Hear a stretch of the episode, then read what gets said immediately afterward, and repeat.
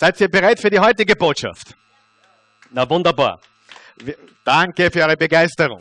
Super. Wir wollen nochmal begrüßen alle, die zu Hause sind oder unterwegs sind. Wir freuen uns, dass ihr dabei seid. Wir haben heute unseren zweiten Teil unserer Serie Gott ist hier. Es geht um ein Leben in Gottes Gegenwart. Es geht um ein Leben, ganz wichtig, im Bewusstsein seiner Gegenwart. Und es gibt nichts Vergleichbares, es gibt nichts Schöneres, es gibt nichts Gewaltigeres, es gibt nichts Erfüllenderes, als in der Gegenwart Gottes zu leben, jeden Moment seines Lebens. Jakobus 4, Vers 8, unser erster Vers für heute, den wir auch schon letzten Sonntag uns angeschaut haben, aber ich möchte ihn wiederholen, entweder da vorne oder auch auf deiner Outline. Dieser Vers lautet, suchet oder sucht die Nähe Gottes, dann wird er euch nahe sein. Was sollten wir tun? Suchen. Sag einmal suchen. Was sollten wir tun? Suchen. Was steht in Matthäus 7, Vers 7? Wer suchet, der findet. Was sollten wir tun? Suchen. Wer muss suchen? Ich. Ich muss suchen. Wie nahe kann ich Gott sein? So nahe er will. Nein, so nahe ich will. Dieses Wort suchen beweist, dass es von mir abhängt. Es beweist, dass ich entscheide, wie nahe mir Gott ist. Und immer wieder kommen Menschen zu mir und sagen, Karl Michael, Pastor, Priester, haben es auch schon gesagt, Pfarrer, äh, kannst du den Segen Gottes über mich aussprechen? Und ehrlich gesagt, ich kann es nicht.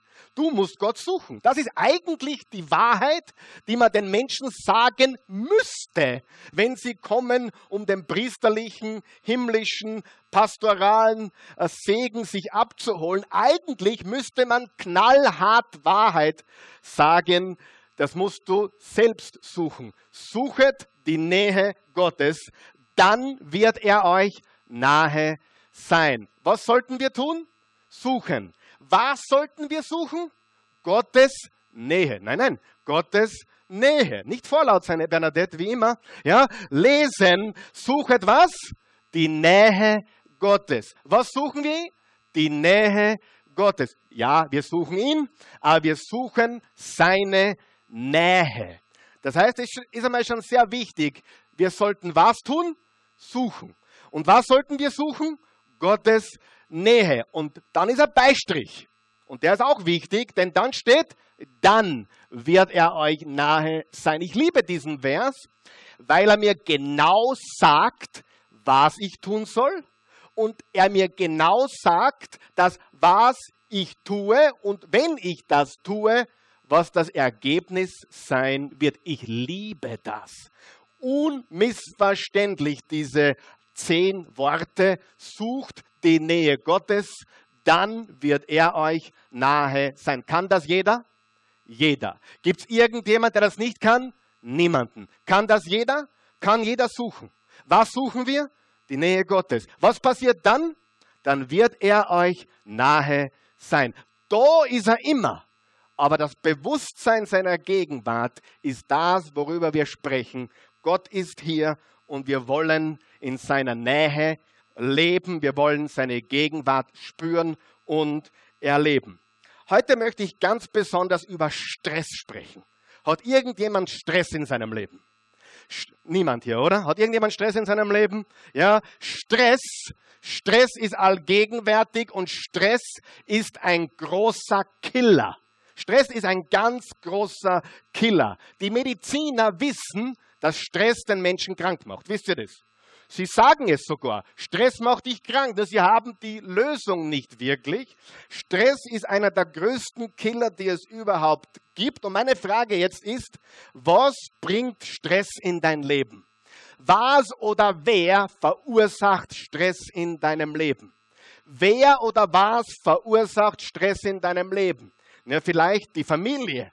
Ist die Familie ein Stressfaktor? Für manche sicher. Vielleicht ist es eine Freundin oder ein Freund oder Freunde, die Stress verursachen.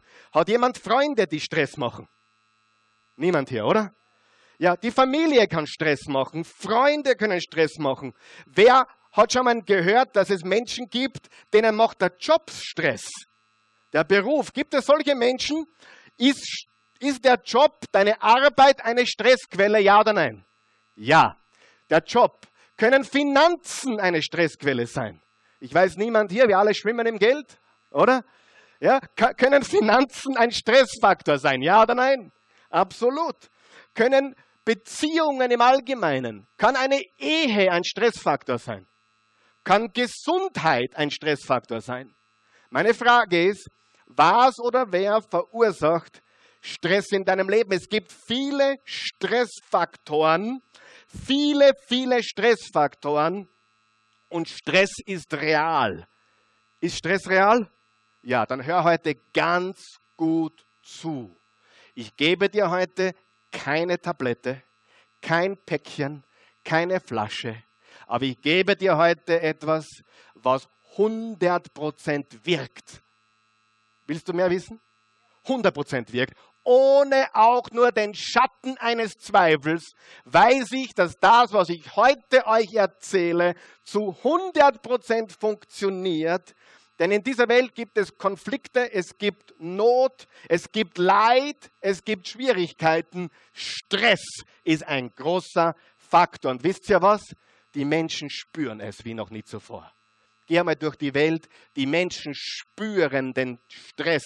Menschen tragen den Stress. Kennt jemand irgendwelche Leute, die den Stress spüren und tragen in ihrem Leben? Kennt jemand irgendwelche Menschen?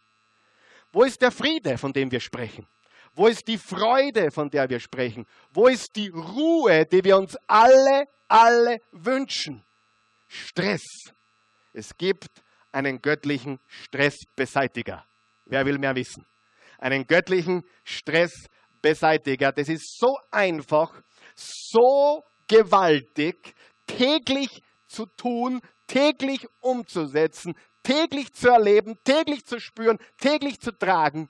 Und ich weiß, diese Botschaft muss bei jedem mitten ins Herz gehen, denn ich, außer du bist komplett zu, dann natürlich nicht, denn ich weiß eines, jeder hat Stress und jeder will den Stress loshaben. Was machen die Leute, um den Stress loszubekommen, zu beseitigen? Funktionieren all diese Dinge? Funktioniert Sex, Drugs und Rock'n'Roll? Ja? Es dir an, diese Leute, die sich kaputt gemacht haben mit Sex, Drugs und Rock'n'Roll. Hat es funktioniert? Nicht wirklich. Die neue Freundin, der neue Freund, manche probieren Drogen, Straßendrogen oder sogar Apothekendrogen sind sehr populär als Drogen. Ähm, Tabletten, Alkohol, Sex, Spielen, alle möglichen Dinge, um dem Stress zu entgehen, um den Stress zu beseitigen, um den Stress aus dem Leben zu bekommen. Funktionieren diese Dinge? Nein. Was haben diese Dinge alle gemeinsam? Je mehr du davon nimmst, umso mehr brauchst du. Hast du das verstanden, was ich gerade gesagt habe? Das war nicht geplant, steht nicht da drauf, aber das ist wichtig. Je mehr du von diesen Dingen nimmst, umso mehr brauchst du. Mit je mehr verschiedenen Menschen du schläfst, umso mehr verschiedene Menschen brauchst du, um mit ihnen zu schlafen. Je mehr Tabletten du einnimmst, umso mehr Tabletten brauchst du einzunehmen. Je mehr du in die Spielsucht tappst, umso mehr wirst du spielsüchtig. All diese Dinge haben eines gemeinsam.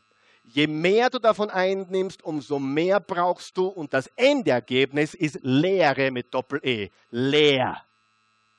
Und der Stress nimmt nicht ab, er nimmt zu. Habe ich recht? Und Gott hat einen Stressbeseitiger, der ist genial und über den wollen wir heute sprechen. Die Menschen flüchten, sie sind auf der Flucht und sie kommen drauf, dass es alles nicht funktioniert. Und ich zeige euch heute einen Weg, von dem ich hundertprozentig weiß, dass er funktioniert. Es ist, wie gesagt, keine Tablette, kein Päckchen, kein Fläschchen. Es ist nichts dergleichen. Du brauchst es nicht kaufen, du kannst es nicht kaufen, aber du kannst es haben, wenn du es möchtest. Und diese Botschaft ist so klar, so einfach, dass sie über die Köpfe fliegen könnte. Wirklich. Du musst jetzt wirklich aufpassen, dass das nicht verpasst, weil es so einfach ist.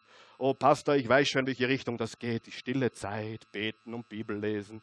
Du hast keine Ahnung, von was ich rede. Hör mir bitte zu. Wer ist bereit, mir zuzuhören? Ja, Bibel lesen ist wichtig, beten ist wichtig, aber ich möchte dir was zeigen, was auch viele Bibelleser und viele Beter nicht verstehen weil sie es nicht richtig machen. Kann man es falsch machen? Kann man sogar Stress beim Betten haben? Ich muss noch geschwind betten. Ich habe heute meine stille Zeit noch nicht. Das muss noch reinpacken irgendwo. Hm, wer kennt das? Das waren meine ersten Christentage, wo ich es ganz genau machen wollte und ganz genau und Stricherliste, wie viele Minuten ich heute gebetet habe und wie viele Kapitel ich gelesen habe. Wer weiß, was ich meine. Und sie machen einen Stress aus dem Ganzen, wie der Peter halt schon gesagt hat, Regelwerk. Und Gott ist kein Regelwerk. Gott ist ein liebender himmlischer Vater. Ihr schaut es mir an wie eine Kuh einen neuen Zaun.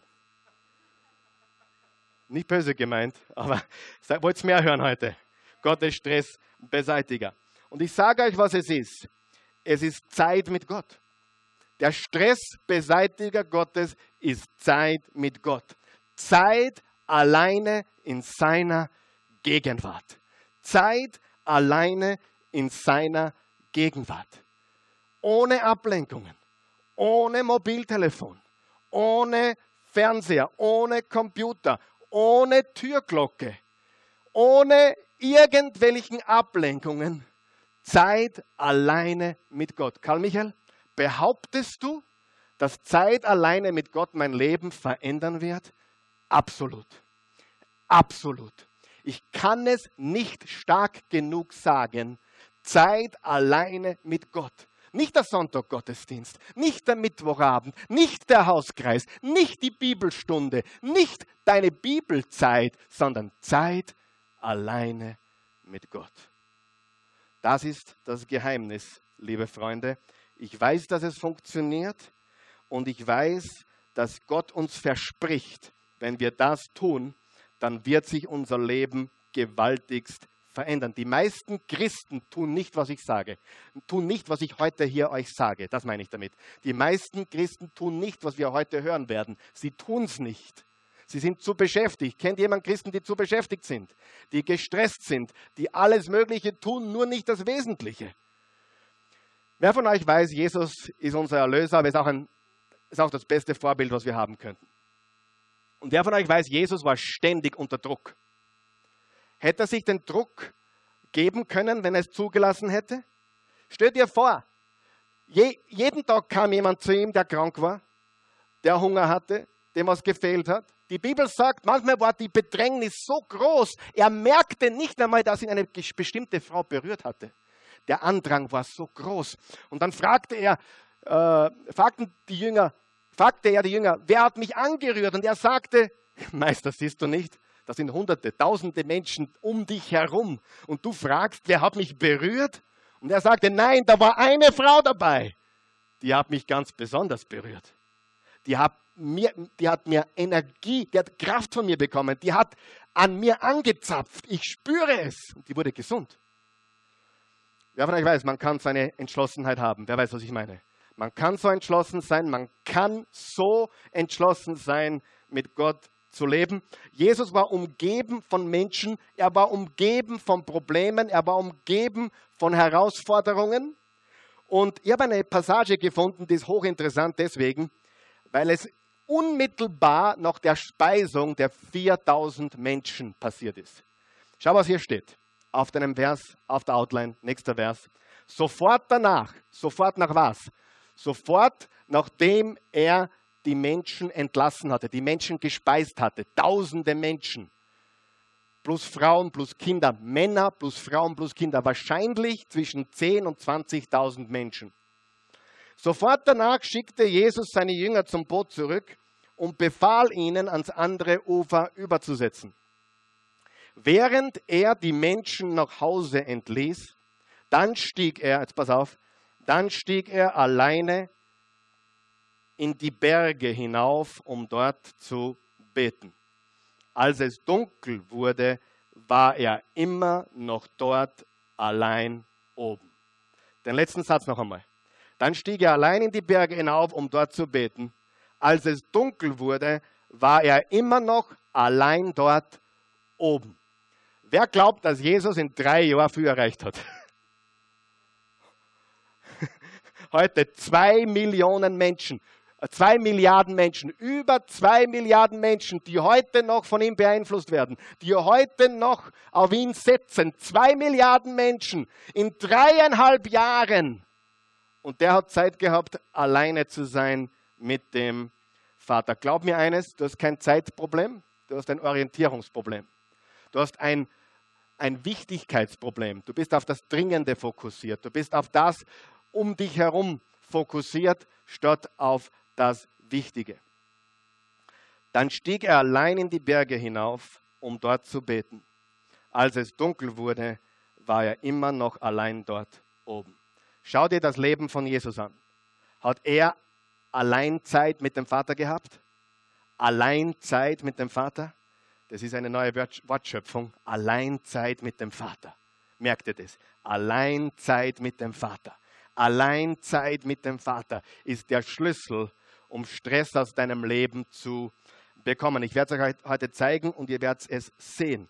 Wir müssen einen ganz wichtigen Unterschied erkennen. Einige sitzen jetzt da, na, ich bin eh ständig alleine, ich will nicht mehr alleine sein, ich bin nur alleine. Ich habe niemanden in meinem Leben. Ich habe keinen Mann, keine Kinder, ich habe gar nichts, ich habe keine Frau, keine Kinder, nichts. Ja, willkommen im Club. Letzten fünf Wochen. Ich sage dir, Großer Unterschied zwischen Einsamkeit und Alleine sein. Großer, großer Unterschied. Wer von den vielbeschäftigten Frauen oder Müttern hier würden sich manchmal Alleinzeit wünschen? Einfach nur Alleinzeit.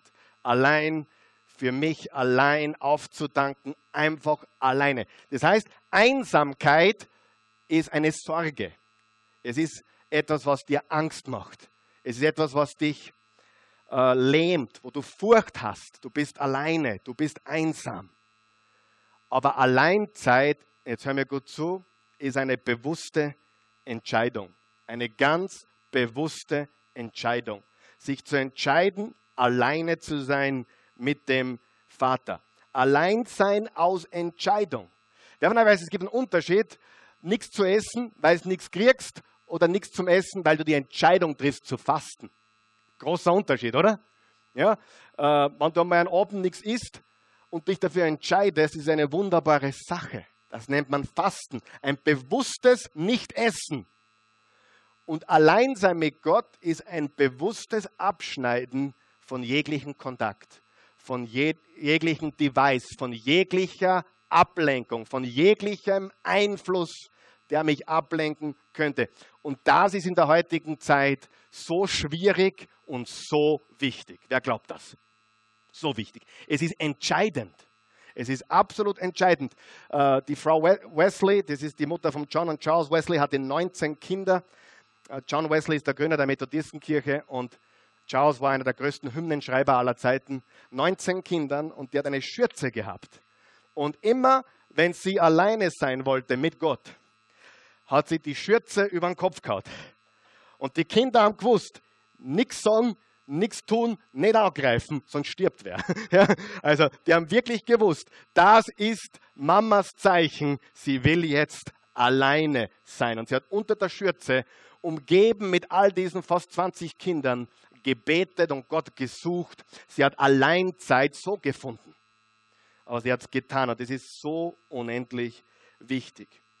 Wirst du nie wieder Stress haben? Karl Michael, sagst du, ich werde nie wieder Stress haben? Nein, das sage ich natürlich nicht. Aber du weißt, wie man dann damit umgeht. Du weißt, wie man damit besser umgeht, wenn der Stress kommt. Und darum geht es in Wirklichkeit. Also glaube nicht, weil du einsam bist, bist du automatisch alleine mit Gott. Das stimmt nicht. Du bist nicht automatisch alleine mit Gott, weil du einsam bist. Alleinsein mit Gott ist eine bewusste Entscheidung einer Frau oder eines Mannes. Jetzt schalte ich alles aus, kein Mobiltelefon, kein Computer, keine Türglocke, keine Kinder, gar nichts. Ich und mein himmlischer Vater. Versteht mich jeder hier?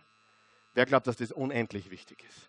Das ist so wichtig, dass ich es gar nicht rüberbringen kann heute, wie wichtig das ist. Aber bevor wir darüber sprechen, was uns das bringt. Es ist ja sehr einfach. Wie wir es machen, werden wir auch kurz besprechen. Und dann werden wir sprechen darüber, was uns das bringt. Was das bringt, wenn wir das tun.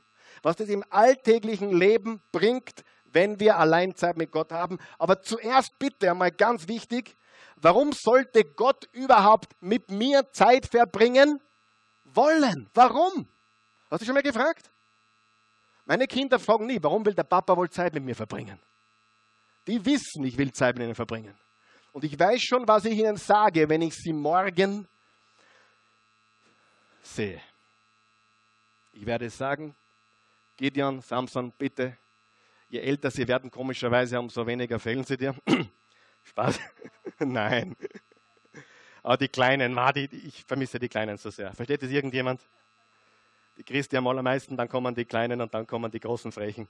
Äh, das ist einfach die richtige Reihenfolge. Tut mir leid, ich habe einfach zu viel erlebt.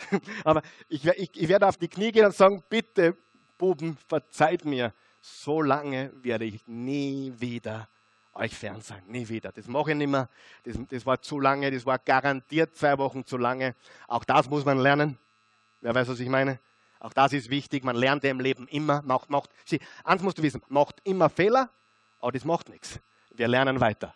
Wir machen Fehler und lernen weiter. Wir machen Fehler und lernen weiter.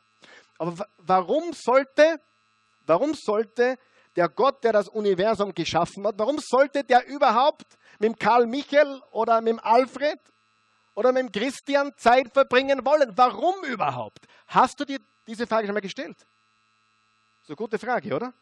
Meine, wir, haben ihn, wir haben gegen ihn gesündigt, wir haben ihn beleidigt, wir haben ihn übergangen, wir haben uns distanziert, wir haben ihn gemieden. Und er will Zeit mit uns verbringen und ist gar nicht böse. Obwohl wir uns vielleicht vier Wochen gar nicht gemeldet haben, ist er immer noch nicht böse und sagt, wo warst du denn? Sondern er sagt, herzlich willkommen. Warum sollte Gott, der allmächtige Schöpfer von Himmel und Erde, überhaupt Zeit mit dir und mir verbringen wollen? Das ist eine ganz wichtige Frage. Ich will sie beantworten. Darf ich? Es gibt zwei Gründe dafür. Zwei Gründe. Und der erste ist der allerwichtigste. Er will eine Beziehung mit dir haben. Beziehung mit dem Vater. Er will, dass du eine Beziehung mit dem Vater hast. Denk mal drüber nach. Es gibt nur eines, was Gott gemacht hat. Nur eines. Was Gott geschaffen hat, mit dem er eine persönliche Beziehung haben kann. Es sind nicht die Elef Elefanten, es sind nicht die Vögel, es sind nicht die Kühe oder die Zebras oder die Giraffen, es sind nicht die Hasen auf dem Feld oder die Füchse.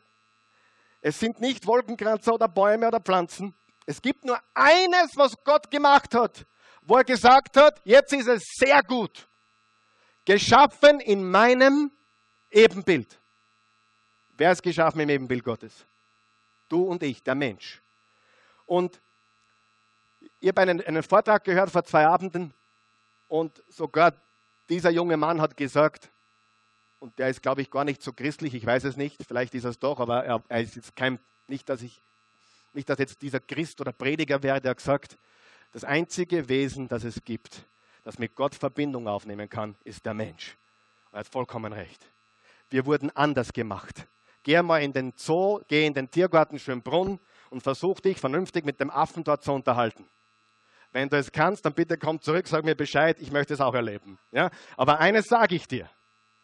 Da ist ein Unterschied zwischen dir und mir und jedem Affen, jedem Zebra, jedem Polarbären, jedem Wolf im Zoo oder jedem Fuchs im Wald, richtig? Das einzige Wesen, mit dem Gott in alle Ewigkeit Beziehung haben wird, ist der Mensch. Das einzige. Ich habe mal über die Katzen und Hunde gepredigt. Ich liebe meinen Hund. Meinen Hund. Und ein paar andere auch. Aber ich habe eine besondere Liebe zu meinem Hund und, und ich bin kein Freund der Katzen. Und dafür, dafür wurde ich schon fast gesteinigt. In der Bibelschule habe ich einmal gesagt, Gott hat den Menschen in seinem Bilde gemacht, die Katzen nicht. Und ein, eine junge Dame damals wurde richtig, richtig zornig auf mich. Die wurde fuchsteufelswild auf mich und dann sagte sie mir, ich habe keine Kinder, ich habe drei Katzen. Und meinen Katzen bin ich näher wie, wie jeden Mann, mit dem ich je zusammen war. Wer glaubt, da stimmt das nicht? Da, da, da, ist, da rennt was falsch. Hey, sollten wir tierliebend sein? Ja. Sollten wir Pflanzen und Dinge gut behandeln? Ja. Aber welches Wesen hat Gott in seinem Bilde geschaffen? Den Menschen, Mann und Frau, nach seinem Bilde. Und wir sind geschaffen im Bilde Gottes. Und hier ist was Geniales. Vielleicht für einige Christen eine Offenbarung. Wer glaubt, dass Gott mit dir Zeit verbringen will? Und wer glaubt, dass er will, dass du eine Beziehung mit dem Vater hast? Hundertprozentig. Dein himmlischer Vater, er will mit dir Zeit verbringen. Und der, das ist der Hauptgrund deiner Existenz. Wer hat schon gemerkt, wir sind nicht da, um jetzt in die Arbeit zu gehen, heimzukommen, fern, fernzuschauen, zu essen, wieder schlafen zu gehen, aufzustehen, zu duschen, wieder in die Arbeit zu gehen und living for the weekend. Fürs Wochenende leben. Also damit kann ich mich nie identifizieren. Ich muss da ganz ehrlich sagen, wenn ich dann manchmal den Radio aufgedreht habe und, und ich, ich höre so Sachen wie, super, das Wochenende ist da, denke ich mir, ach so, heute ist Freitag. Ist mir gar nicht aufgefallen. Und dann höre ich manchmal, ah, wie soll es uns gehen an diesem Montag? Und ich denke mir, was, heute ist Montag? Ah, ist mein freier Tag, Halleluja. Und äh, hey, das ist doch nicht das Leben. Wer glaubt, dass das nicht das Leben ist? Ob Montag ist oder Mittwoch oder Donnerstag oder Freitag oder Samstag oder Sonntag, das sollte an unserer Lebensfreude doch keinen Unterschied machen, oder? Wer glaubt, Gott will mit uns sein alle Tage, jeden Moment, jede Stunde, jede Minute, jede Sekunde, egal ob wir in der Arbeit sind oder bei der Familie oder in der Freizeit, es spielt keine Rolle. Gott will mit uns sein immer. Und der Hauptgrund unserer Existenz ist Beziehung mit dem Vater. Das ist der Hauptgrund, warum es dich gibt. Und jetzt wird es noch spannender. Er braucht nichts. Das haben jetzt einige Christen nicht gewusst. Wer glaubt, wer glaubt Gott braucht nichts? Ja. Hey, nur was, er braucht dich nicht. Neulich habe ich darüber nachgedacht, Gott will Zeit mit mir verbringen. Ich habe Zeit mit ihm verbracht und dann kam mir der Gedanke, er braucht mich nicht. Und dann ist mir der Gedanke gehabt, wie ist Gott vor dem Karl Michael gegangen, vor 17.04.71? Und ich mir gedacht, der war völlig in Ordnung. Gott war völlig in Ordnung vor meiner Geburt. Und wisst ihr was? Gott wird völlig in Ordnung sein, wenn es mich nicht gibt. Wer glaubt es? Wer glaubt, Gott braucht dich nicht, braucht mich nicht, aber er möchte eine Beziehung zu dir haben. Einigen Christen ist es nicht mehr, oh, ich muss beten, weil wenn ich nicht bete, dann fällt Gott was. Du bist stolz und arrogant und abgehoben. Ob du betest oder nicht, Gott kommt klar. Wer glaubt, dass Gott ohne dich klarkommt? Hey, sagen wir das mal, sagen wir gemeinsam. Gott ist allmächtig und er kommt ohne mich absolut klar. Absolut. Ihm hat vor mir nichts gefällt, ihm fällt nach mir nichts. Und das ist so gigantisch. Er will mich ganz einfach. Ich brauche mir nicht die Frage stellen, will er mich oder nicht. Er will mich. Er möchte Zeit mit mir und er freut sich über jeden Menschen, der bereit ist, seine Nähe zu suchen. Er macht keine Vorwürfe, steht in Jakobus 1, Vers 5. Er will deine Nähe. Aber glaub nie, dass er die braucht. He's doing fine just without you. Just fine. Absolut okay ohne dich. Aber er will dich. Er liebt dich. Weißt du warum? Er braucht dich nicht aber er möchte dir seine Liebe zeigen. Er möchte dir seine Gnade zeigen jeden Tag. Er möchte dir sein Erbarmen zeigen jeden Tag. Er möchte dir auch seine Wahrheit zeigen jeden Tag, damit du in seiner Wahrheit lebst und damit du auf richtigen Wegen bleibst. Aber er braucht dich nicht, du brauchst ihn, ich brauche ihn. Er will uns seine Liebe offenbaren. Gottes Einstellung uns gegenüber ist am besten beschrieben im Römer 5, Vers 7 und 8. Da steht, selbst für einen guten Menschen würde kaum jemand sterben. Am ehesten noch für einen herausragenden Menschen. Gott dagegen beweist uns seine große Liebe dadurch, dass er Christus sandte, damit dieser für uns sterben sollte, als wir noch Sünder waren. Eine andere Übersetzung sagt, er starb für uns, als wir seine Feinde waren, seine Gegner. In diesem Vers siehst du Gottes Einstellung dir gegenüber. Du wolltest mit ihm nichts zu tun haben, er sandte Jesus für dich. Du warst weit weg von ihm, er hat dich gesucht. Er sucht dich und wenn wir ihn suchen, dann nähert er sich uns mehr, als du dir vorstellen kannst, ist das sein Herzenswunsch. Der Vater will Zeit mit dir verbringen. Pa, das ist so schwer zu vermitteln. Es ist so schwer zu vermitteln, weil, weil ich weiß, das funktioniert. Ich erlebe das. Ich erlebe das. Das heißt nicht, dass ich ein, ein perfekter Mensch bin, weit weg davon. Das heißt nicht, dass ich nie Stress habe, weit weg davon. Aber ich habe gelernt, zunehmend mehr gelernt, wie man mit diesem Stress umgeht. Es ist Alleinzeit mit Gott, die Gegenwart des Herrn suchen und er wird sich uns nahen. Es gibt Menschen, die sagen, ich habe keine Zeit für Gott. Hey, wenn ich für folgenden Satz einen Euro bekommen würde, einen Euro, so oft ich ihn gehört habe, in der Oase hier. Samstag und Sonntag ist der einzige, sind die einzigen Tage, die ich für mich habe. Samstag und Sonntag sind die einzigen zwei Tage, wo ich mich ausschlafen kann. Ich lade so viele Menschen ein in die Oase. Du hast auch schon Leute eingeladen. Ich habe diesen Satz so oft gehört. Ist einzige, Sonntag ist der einzige Tag, wo ich mich ausschlafen kann. Hallo. Ich will niemanden wehtun, aber darf ich die Wahrheit sagen? Wer hat was gegen die Wahrheit? Es war irgendein, ich glaube, es war Winston Churchill, der gesagt hat, the people say I give them hell all the time. Ja? Und er hat gesagt, I don't give them hell, I just tell them the truth, they think it's hell. Er hat gesagt, ich gebe den Leuten keine Hölle. Ich sage ihnen nur die Wahrheit und sie glauben, das ist die Hölle. Wer von euch weiß, Wahrheit ist schwer zu schlucken. Wer weiß, was ich meine? Es gibt sehr wenig ehrliche Menschen, Menschen, die dir sagen, was die Wahrheit ist. Es gibt so wenige Menschen, die mit mir ehrlich sind, mit dir ehrlich sind, mit uns ehrlich sind. Habe ich recht oder nicht? Und die Wahrheit ist, wenn du sagst, du hast keine Zeit für Gott, dann bist du töricht. Absolut töricht. Du bist nicht nur töricht, du bist arrogant. Du bist stolz. Und das ist die Wahrheit. Und ich kann euch sagen, ich sage das nicht, weil ich prahle oder sonst was. Wenn ich nicht hier in Österreich bin an einem Sonntag oder nicht in Wien oder nicht hier bin an einem Sonntag, was im Jahr fünf bis sechs Mal vorkommt, dann suche ich mir eine Kirche meine, Christi war, ist im Urlaub in Amerika. Weißt du, wo sie jeden Sonntag ist mit der Familie? Im Gottesdienst. Weißt du, wo die Kinder sind jeden Sonntag in Amerika? In der Kinderkirche. Weißt du, dass alle mitgehen? Celeste, Gabriel, Gideon, Samson, Raphael. Sie lieben es. Sie gehen. Wir gehen. Wir gehen immer. Und der Gedanke, das ist der einzige Tag, wo wir schlafen können. Oh, jetzt sind wir im Urlaub. Den gibt es bei uns nicht. Wer von euch weiß, Urlaub von allem, aber Urlaub mit Gott. Urlaub von allem, aber Urlaub mit Gott. Okay? Und ich persönlich habe nicht viel Verständnis für jemanden, der sagt, es ist, sind die einzigen zwei Tage, der einzige Tag, wo ich, wo ich schlafen kann. Ich glaube, wer Gott sucht, wird ihn finden. Wer seine Nähe sucht, dem wird er sich nahen. Wer weiß das auch schon in seinem Leben?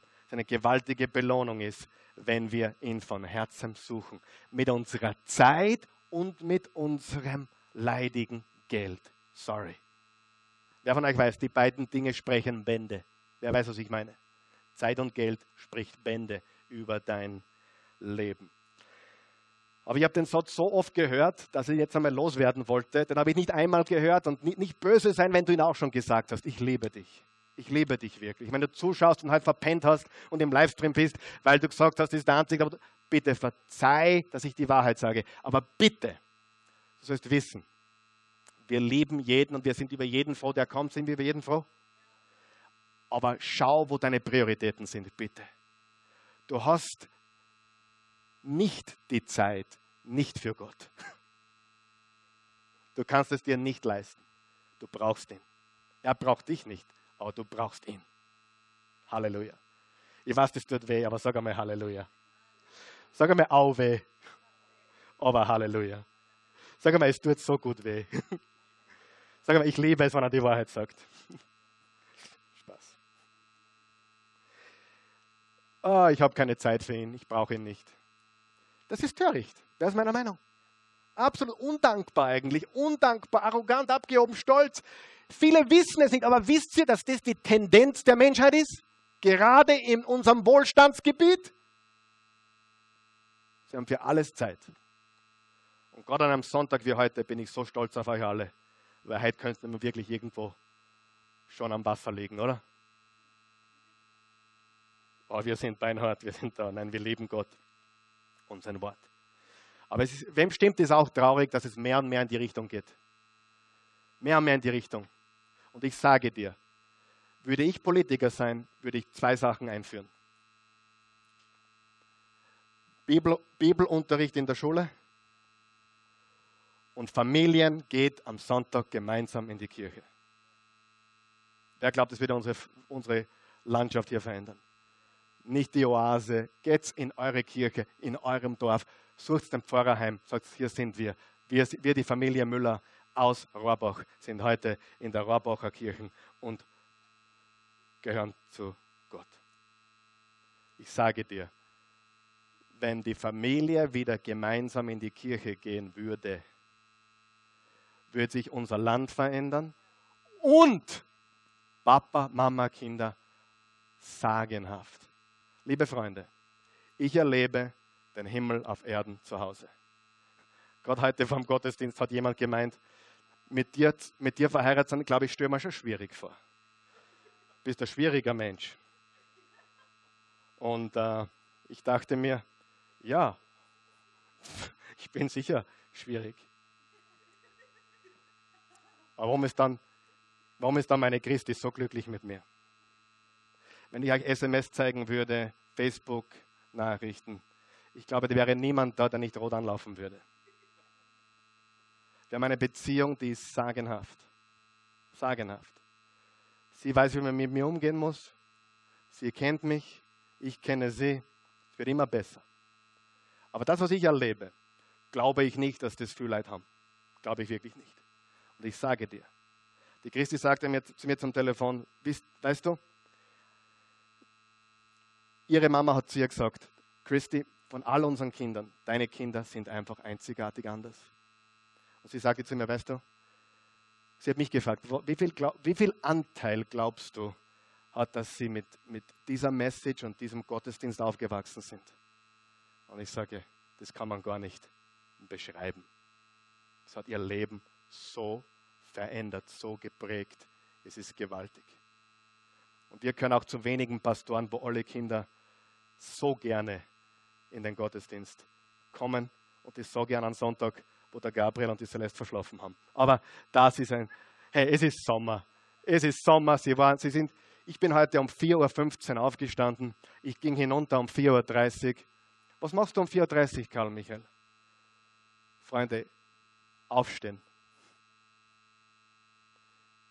Ich nehme ernst, was ich mache. Wenn du glaubst, ich komme daher um 9, Viertel über 10, und dann fällt mir mal gerade ein, was ich an deinem Sonntag so erzähle, dann hast du dich gewaltig getäuscht. Ich stehe sonntags zwischen 4 und 5 Uhr auf. Ich suche Gott und ich möchte das Beste geben, was ich habe. Und das ist die Wahrheit. Darum habe ich kein Verständnis. Ich habe sehr wenig Verständnis für Menschen, die eine Verantwortung haben und zu spät kommen. Ich, wirklich, jetzt bin ich bei der nächsten Wahrheit. Jetzt, heute kriege ich richtig Fotzen wahrscheinlich. Ja? Ich habe wenig Verständnis für Menschen, die. Gehen wir zum zweiten Punkt. Was war der erste Punkt? Karl Michael ist ein schwieriger Mensch. Spaß. Christi liebt mich so sehr. Wir haben eine fantastische Beziehung. Und das kann ich nur jedem wünschen. Es gibt nur eines, was Gott erschaffen hat. Und ich werde heute mit dieser Botschaft nicht fertig. Darf ich sie nächsten Sonntag fertig machen? Darf ich Sie nächsten Sonntag fertig machen? Wunderbar. Ich werde nicht fertig heute. Tut mir sehr, sehr leid. Aber wem hilft es heute? Gemeinschaft mit dem Vater. Okay? Das zweite ist Vorbereitung auf das tägliche Leben. Vorbereitung auf das tägliche Leben. Alleine zu sein, still zu sein. Wie gesagt, er will dich ganz alleine, ohne Ablenkungen, ohne Telefon, ohne Computer, ohne Fernseher, ohne Türklang, nur du und allein. Und viele haben Angst vor dieser Alleinseinzeit. Viele haben Angst davor.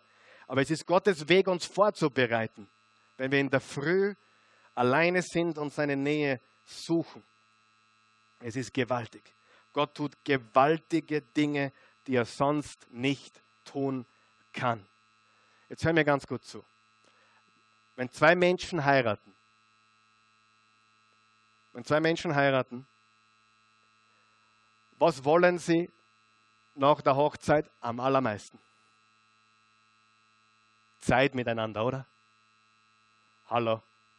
Also komm ja nicht zu mir und frag mich, ob ich euch heirate, wenn ihr nicht nur mehr aufeinander picken wollt.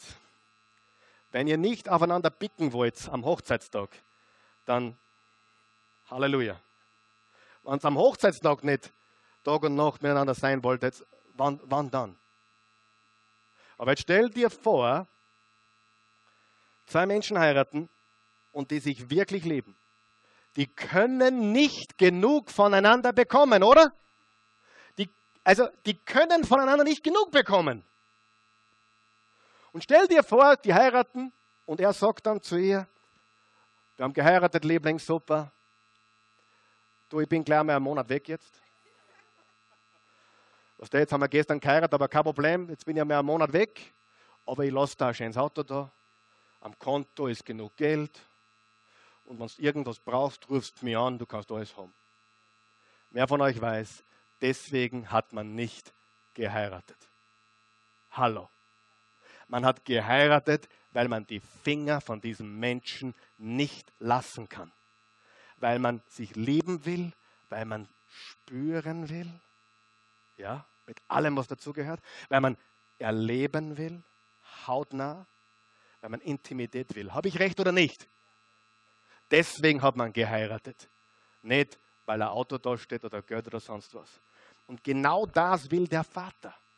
Der Vater will nicht dein Geld, er will nicht deine Zeit, er will nicht die Dinge, deine Zeit, er will dich. Das ist alles, was er will. Er will, dass wir eine Gemeinschaft mit ihm haben, Alleinzeit mit ihm haben. Und ich behaupte, das verändert alles. Glaubst du das auch? Wenn du wissen willst, was wir davon haben, dann musst du kommen. Nächste Woche, übernächste Woche. Darüber werden wir reden. Was bringt es uns? Was, was, was bringt es in unser Leben, wenn wir das haben? Und ich kann es nicht in Worte fassen, gerade in der heutigen Zeit, in der wir leben. Mach das. So, und zum Abschluss erzähle ich euch etwas, was du gleich heute einrichten solltest, okay? Und nächste Woche reden wir dann darüber, was das bringt. Aber jetzt pass gut auf.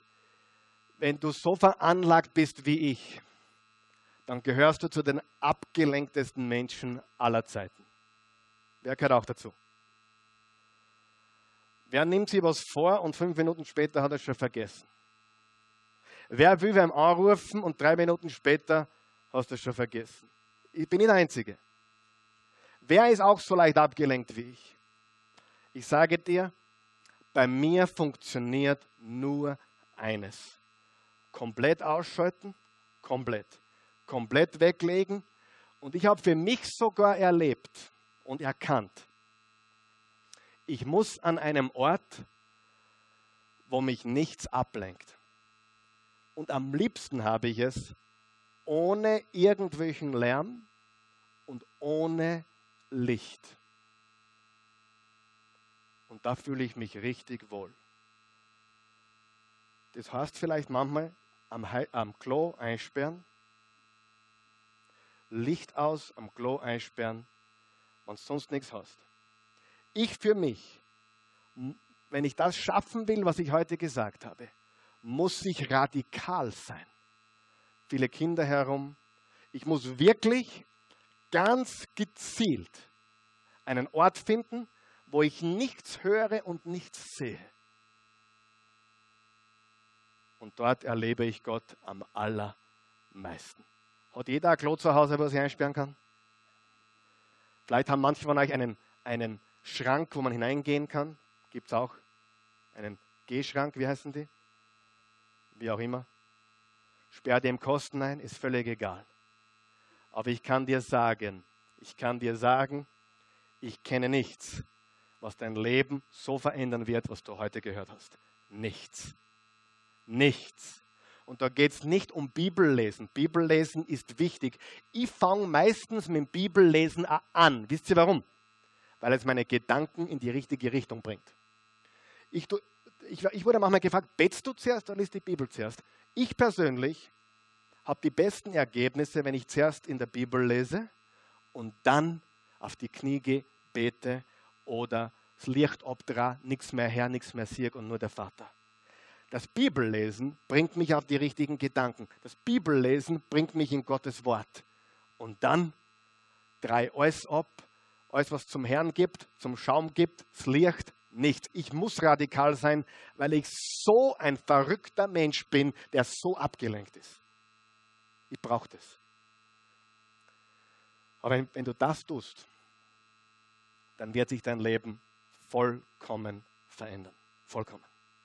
Ich kenne nichts, was so schön ist wie du. Ich kenne nichts, was dein Leben so gewaltig verändern wird wie das. Und ich sage euch die Wahrheit. Meine Beziehung zu Jesus ist der einzige Grund, warum ich heute noch dastehen kann. Wäre das ein Job gewesen, hätte ihn vor sieben Jahren sicher aufgegeben. Ganz sicher. Wunderbar. Ging es um Geld, würde ich nicht in Österreich leben, sondern auf einer großen Ranch in Amerika. Ging es um irgendwas anderes als meine Beziehung zu Jesus und das weiter zu vermitteln, wäre ich nicht da. Glaub es mir. Wenn du mich ein bisschen näher kennst, weißt du, dass das hundertprozentig stimmt. Kein Mensch auf der Welt würde das durchstehen ohne Jesus Gegenwart. Das brauchst du in deinem Leben. Und weißt du was? Jetzt bin ich schon beim nächsten Mal. Eigentlich sollte ich es jetzt noch fertig machen, aber ich mache das heute nicht fertig, weil dann kriege ich böse E-Mails oder sonst was. Weil ich brauche halt nur eine halbe Stunde. Aber eines ist ganz, ganz sicher. Es gibt nichts, was dein Leben so verändert wie diese Alleinzeit mit Gott. Nichts. Die kannst du durch nichts ersetzen. Wirst du beginnen damit? Wirst du beginnen damit? Wirst du es weitermachen, wenn du schon begonnen hast? Es wird dein Leben verändern. Lass uns aufstehen.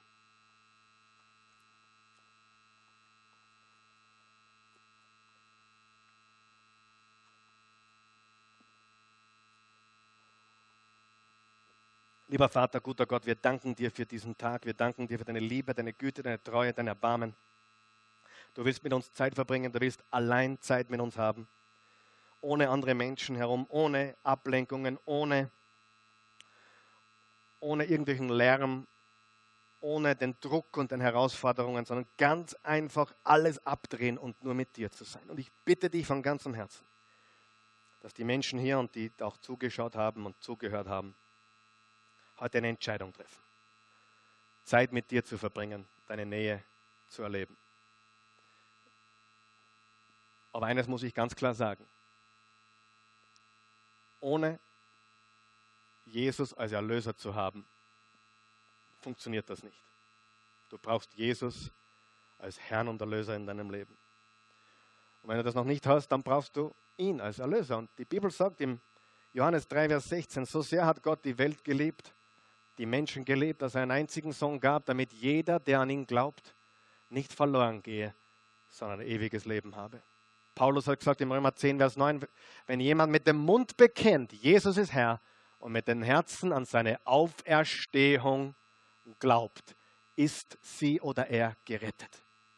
Mit dem Mund Jesus bekennen, mit dem Herzen, so gut man es kann, ihm vertrauen, ihm glauben dass er auferstanden ist von den Toten. Wenn du das möchtest, wenn du diesen Glauben heute ja, aussprechen möchtest, zum Ausdruck bringen möchtest, dann bete mit mir. Es gemeinsam, um, um allen zu helfen, die hier sind und die dir auch zuschauen. Guter Gott, ich danke dir für deine Liebe. Ich glaube, dass du mich liebst, wie ich bin, dass du für mich gestorben bist obwohl ich nichts mit dir zu tun haben wollte. Obwohl ich dich nicht kannte, bist du am Kreuz für mich gestorben, Herr Jesus. Du hast für meine Sünden bezahlt. Du hast meine Schuld ans Kreuz genagelt. Du bist mein Herr und Ritter. Und als solchen nehme ich dich jetzt auf. Jesus, mein Herr und mein Gott, mein Erlöser, komm in mein Leben. Ich gebe dir meins, ich nehme deins. Ich lebe nicht mehr, weil ich lebe, sondern weil du in mir lebst.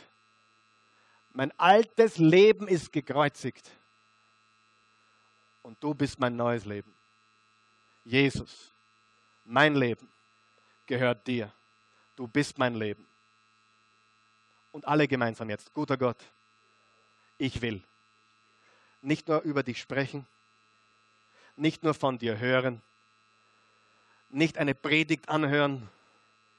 Ich will dich erleben, ich will dich spüren, ich will Zeit mit dir verbringen, ich will still werden, ich will den Stress abbauen, meine Sorgen abladen bei dir.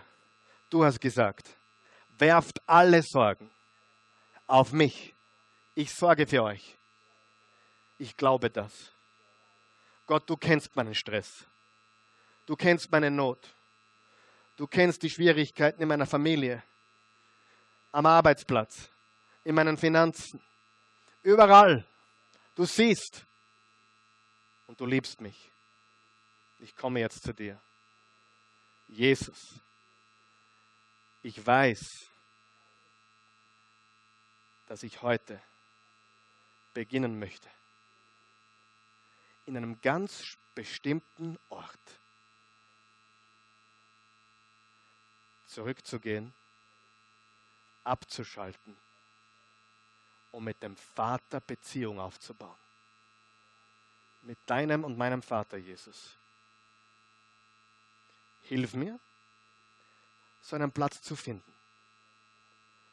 Zeig mir einen Platz im Wald, in meinem Haus, in meiner Wohnung, in der Garage. Zeig mir den Platz, wo ich diese Alleinzeit finde. Das will ich leben. Bitte hilf mir. Amen. Amen. Gott ist gut. Halleluja.